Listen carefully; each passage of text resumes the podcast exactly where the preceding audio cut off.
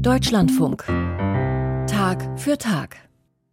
Frankreich ist in Europa das Land mit der größten muslimischen Bevölkerung und auch mit der größten jüdischen Bevölkerung. Und leider ist es wenig überraschend, dass Terror und Krieg in Israel auch zu Spannungen in Frankreich führten und führen. Die jüdische Bevölkerung dort fühlte sich lange im Stich gelassen von der französischen Mehrheitsgesellschaft. Es gab dann aber auch eine große Solidaritätsdemonstration in Paris und auch entsprechende Bekundungen von Präsident Macron. Historisch gesehen sei es unerschütterlich, dass Jüdinnen und Juden zu Frankreich gehören. Das ist eine Kernaussage einer neuen Enzyklopädie, die befasst sich mit der jüdischen Geschichte Frankreichs.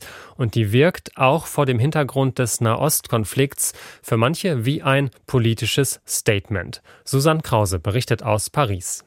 Das Museum für Kunst und Geschichte des Judentums liegt im Herzen von Paris, im altertümlich wirkenden Marais-Viertel, seit jeher als Judenviertel bekannt. Im ersten Stock des historischen Anwesens weist Konservatorin Claire de Combe auf eine Ansammlung von größeren und kleinen Platten aus hellem Sandstein. Das sind Fragmente von Grabstelen mit kunstvoll gemeißelten hebräischen Inschriften. Eine einzige Stele ist noch intakt. Alle standen auf einem jüdischen Friedhof aus dem Mittelalter, der sich auf der linken Seine-Seite befand. Die Ehrbekundungen auf einer Stele verweisen auf ein Rabbinergrab. Männliche Tote wurden mit ihrem hebräischen Namen benannt, weibliche hingegen mit französischen Vornamen. Das zeigt, dass die Juden im Mittelalter Französisch sprachen, genau wie ihre nichtjüdischen Nachbarn. Spuren früher jüdischer Friedhöfe sind heute kaum noch zu finden. Denn 1183 verbannte erstmals König Philipp August alle Juden aus seinem Reich.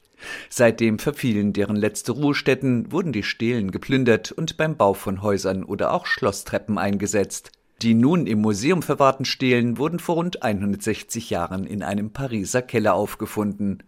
Doch es gibt noch ältere Zeugnisse jüdischer Präsenz im Land. Eine Glasvitrine birgt eine kleine Öllampe aus Ton, darin eingeritzt zwei Darstellungen einer Menorah. Der siebenarmige Leuchter ist ein wichtiges jüdisches Symbol. Dieses Exemplar stammt aus dem dritten Jahrhundert. In Orgon in Südfrankreich fanden Archäologen eine Öllampe mit Menorah-Bildern aus dem ersten Jahrhundert unserer Zeitrechnung. Sie ist im Museum in Cavaillon ausgestellt. Dass wir nur über wenige historische jüdische Objekte verfügen, hat einen einfachen Grund. Seit der der Frühzeit waren die Juden so gut in ihr gesellschaftliches Umfeld integriert, dass es uns kaum möglich ist, ihren Nachlass zu erkennen. Die Fremdartigkeit, die man so gerne den Juden zuschrieb, ist vor allem dadurch bedingt, dass sie bis vor nicht allzu langer Zeit weder wirklich Fremde waren noch wirklich Bürger der Orte, an denen sie lebten. Sie waren auf die Könige, Prinzen und Gutsherren und deren Lust und Launen angewiesen. Es scheint, dass sie teils hier und dort herzlich eingeladen wurden, sich anzusiedeln, um die urbane Entwicklung mit voranzubringen. Im Anschluss aber wurden sie regelmäßig wieder vertrieben. Das schreibt Sylviane Goldberg im Vorwort der neuen Enzyklopädie zur Lage der Juden in Frankreich von der Früh bis in die Neuzeit.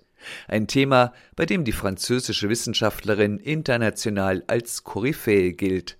Goldberg stellte das von ihr geleitete Enzyklopädieprojekt unter einen Oberbegriff Interkulturalität. Das Werk präsentiert detailliert die jüdische Geschichte Frankreichs. In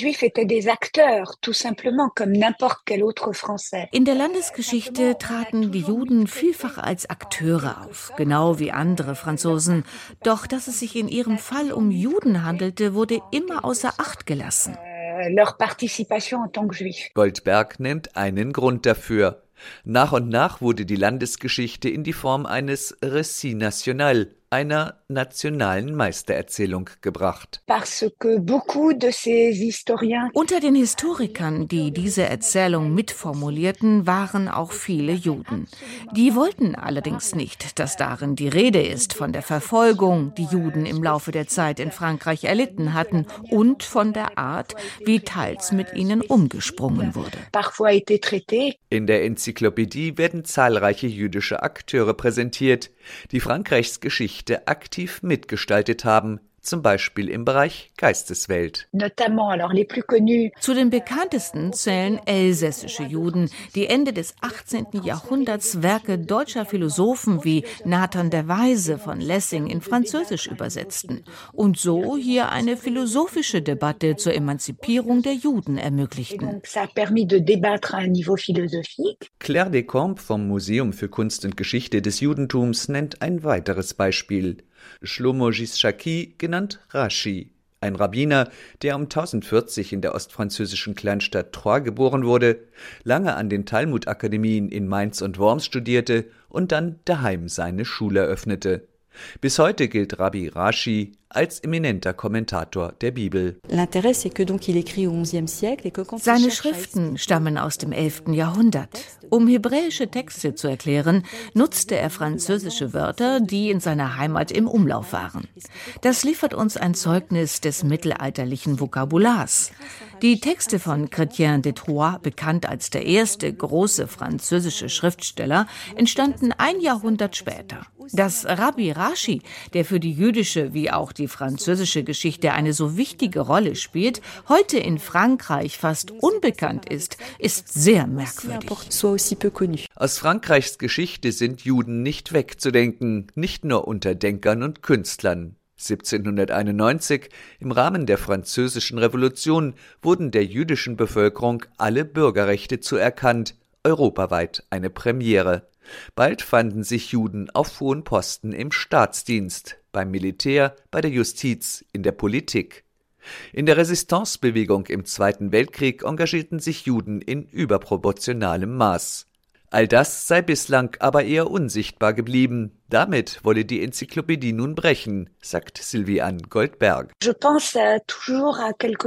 Ich denke oft daran, dass die Nachfahren von Einwanderern aus Nordafrika und der Sahara immer wieder lachend die Standardformel im Geschichtsunterricht zitieren, unsere Vorfahren, die Gallier. Es wäre doch angesichts unserer mittlerweile sehr vielfältigen Bevölkerung angebracht, Frankreichs Geschichte so darzustellen, dass sich auch Kinder mit Migrationshintergrund darin wiedererkennen. Das würde wohl auch den gesellschaftlichen Zusammenhalt stärken. Es kann nicht mehr angehen, dass in der Landesgeschichte manche Bevölkerungsgruppen ausgespart bleiben, seien es Juden oder andere. Die facettenreiche Geschichte und Gegenwart Frankreichs, ein Beitrag war das von Susanne Krause.